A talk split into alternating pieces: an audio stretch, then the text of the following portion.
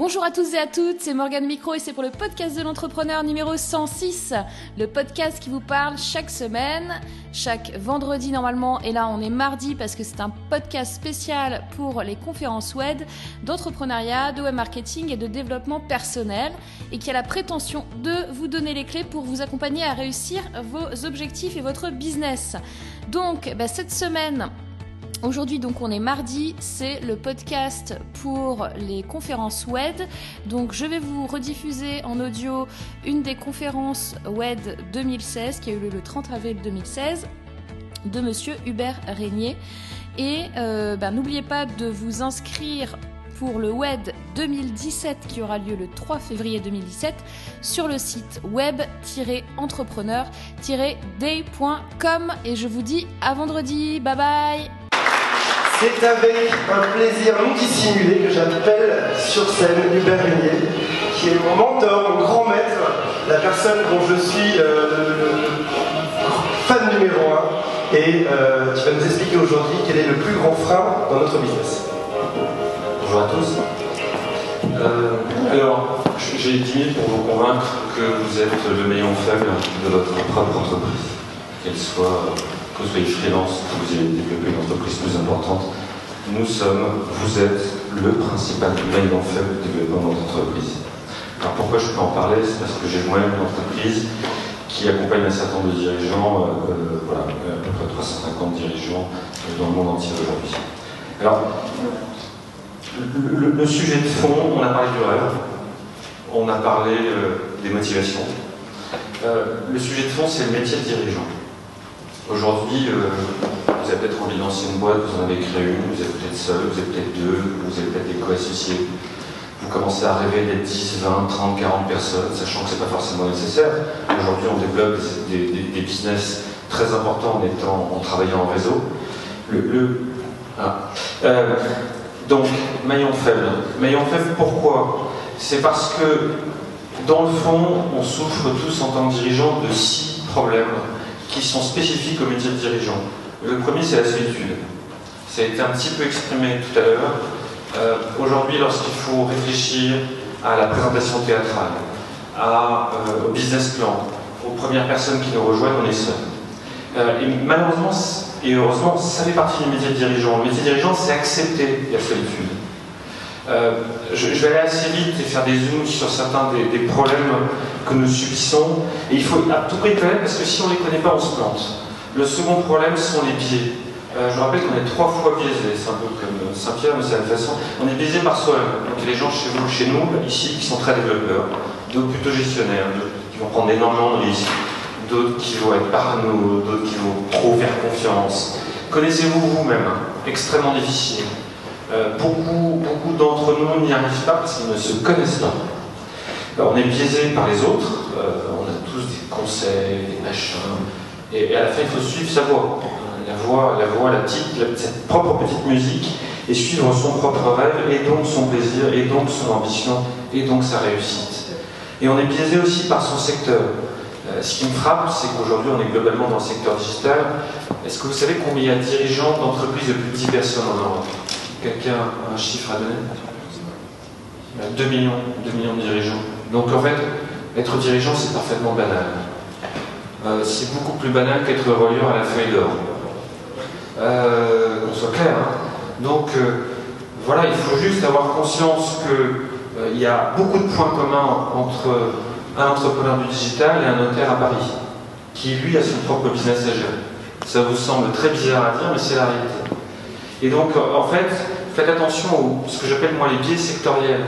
Pour reprendre l'exemple du notaire, j'accompagne le, notaire le plus important aujourd'hui en France, qui a 50 millions d'euros de chiffre d'affaires, 250 personnes.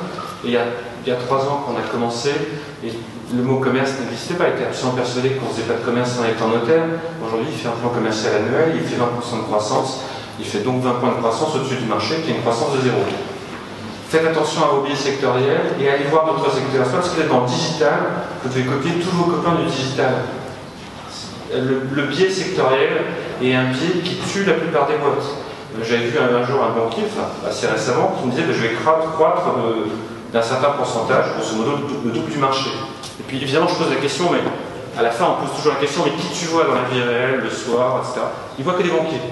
Comment voulez-vous battre votre propre marché si vous ne voyez que des gens de votre propre marché?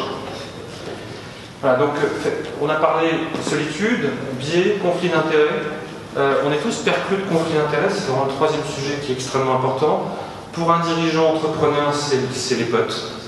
Je suis obligé de le dire, c'est que l'entrepreneur, il, met son meilleur pote, euh, responsable des ventes, euh, CTO, ce que vous voulez. Sauf que ben, si vous voulez accomplir votre rêve avec un minimum d'ambition, il faut trouver les meilleurs de votre marché. Donc à un moment donné, euh, le pote, il est au capital, il ne l'est pas, il est au management, il l'est, mais si vous voulez accomplir votre rêve, exactement comme dans le sport, il faut les meilleurs, les meilleurs dans l'équipe. Donc euh, extrêmement important d'avoir tout ça à l'esprit et de ne pas confondre l'amitié et le business. Parce que c'est ce qui se voit l'amitié, by euh, donc, parler des biais, parler des conflits d'intérêts. Alors, conflits d'intérêts, vous n'êtes aucun vous les dirigeants salariés. Si vous, étiez dirigeant salarié, pour reprendre la métaphore du sport, vous auriez toujours le conflit d'intérêt d'être joueur professionnel à Marseille, à l'Olympique de Marseille, et de vous dire à tout moment, mais dans le fond, est-ce que je joue pour l'équipe de Marseille ou pour mon futur transfert au Paris Saint-Germain? Vous voyez? Euh, Il y en a plein des conflits d'intérêts comme ça. L'objectif, c'est pas, c'est pas les éliminer, ils existent, ils sont naturels, ils sont humains. C'est vraiment de vous dire, dans le fond, j'ai un rêve, une ambition, une, forme d'énergie et une visualisation, une projection mentale de mon objectif. Et donc, je, fais bien attention à tous ces sujets, et notamment la notion d'amitié et de business. quatrième sujet, la motivation. La motivation aujourd'hui, on en a déjà parlé deux fois. Je ne vais pas revenir dessus. La motivation, elle procède d'un rêve. Mais la motivation, elle s'entretient. Vous verrez que vous allez avoir une idée, vous allez mettre trois ans pour arriver à un certain résultat, un début de Coupe du Monde. Généralement, il y aura un plateau pendant deux ans, et qu'au bout de cinq ans, vous vous poserez la question, mais dans le fond, suis-je toujours motivé? Je m'ennuie. Les mêmes clients, les mêmes produits, les mêmes collaborateurs, je m'ennuie. Et donc tout le sujet de la motivation d'un dirigeant, c'est que passé cinq ans, est-ce que je me remotive pour une seconde Coupe du Monde ou pas? Et en fait, il y a beaucoup de gens qui feraient mieux de sortir et de vendre leur boîte plutôt que faire un truc mou. S'il n'y a pas de remotivation, sortez. Euh, et c'est vrai aussi pour vos collaborateurs ou vos partenaires. S'ils ne sont pas motivés par votre propre projet, sortez-les. Euh, avant-dernier sujet, le temps. Faites attention à votre temps. C'est la pierre angulaire du métier de dirigeant, c'est ce qui fera que vous réussissez vous avez une ambition, vous avez un rêve et donc une ambition et, donc euh, une forme d'objectif. Mettez-la dans votre temps, soyez maître de votre temps, le temps présent, euh, l'urgent et l'important, et surtout le temps futur. Comment vous mettez, comme le disait Nicolas, euh, comment vous orchestrez votre objectif business 2020 Je passe de 70 à 100 millions. Est-ce qu'en bossant uniquement sur mes tâches urgentes et importantes du moment, je vais y arriver? Non, c'est parce qu'il va falloir travailler sur les chantiers moyen terme. Donc vous voyez, le temps du dirigeant, c'est un pied dans le présent, un pied dans le futur, pour atteindre l'objectif qui, qui, était lié à mon rêve. Et le dernier sujet qui est probablement le plus important, et j'arrête là, pour pas vous gonfler trop non plus, c'est tout simplement la compétence technique. Il y a 2 millions de dirigeants en Europe. Être dirigeant, c'est un métier. C'est un métier qui est le même, contrairement à ce que beaucoup de gens pourraient penser, pour un notaire ou pour un entrepreneur du digital. C'est un métier qui ne s'apprend pas dans les écoles de commerce ou les écoles d'ingénieurs ou d'autres écoles.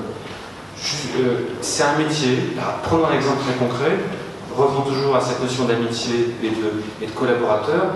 À un moment donné, quand on grossit, il faut avoir un minimum de responsables par fonction.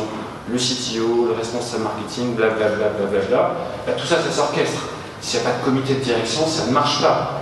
Euh, et donc, en fait, et je termine par là, nous sommes bien entendu la principale faiblesse, le principal frein au développement de notre entreprise si nous ne prenons pas conscience que être dirigeant c'est un métier et qu'il faut donc l'apprendre.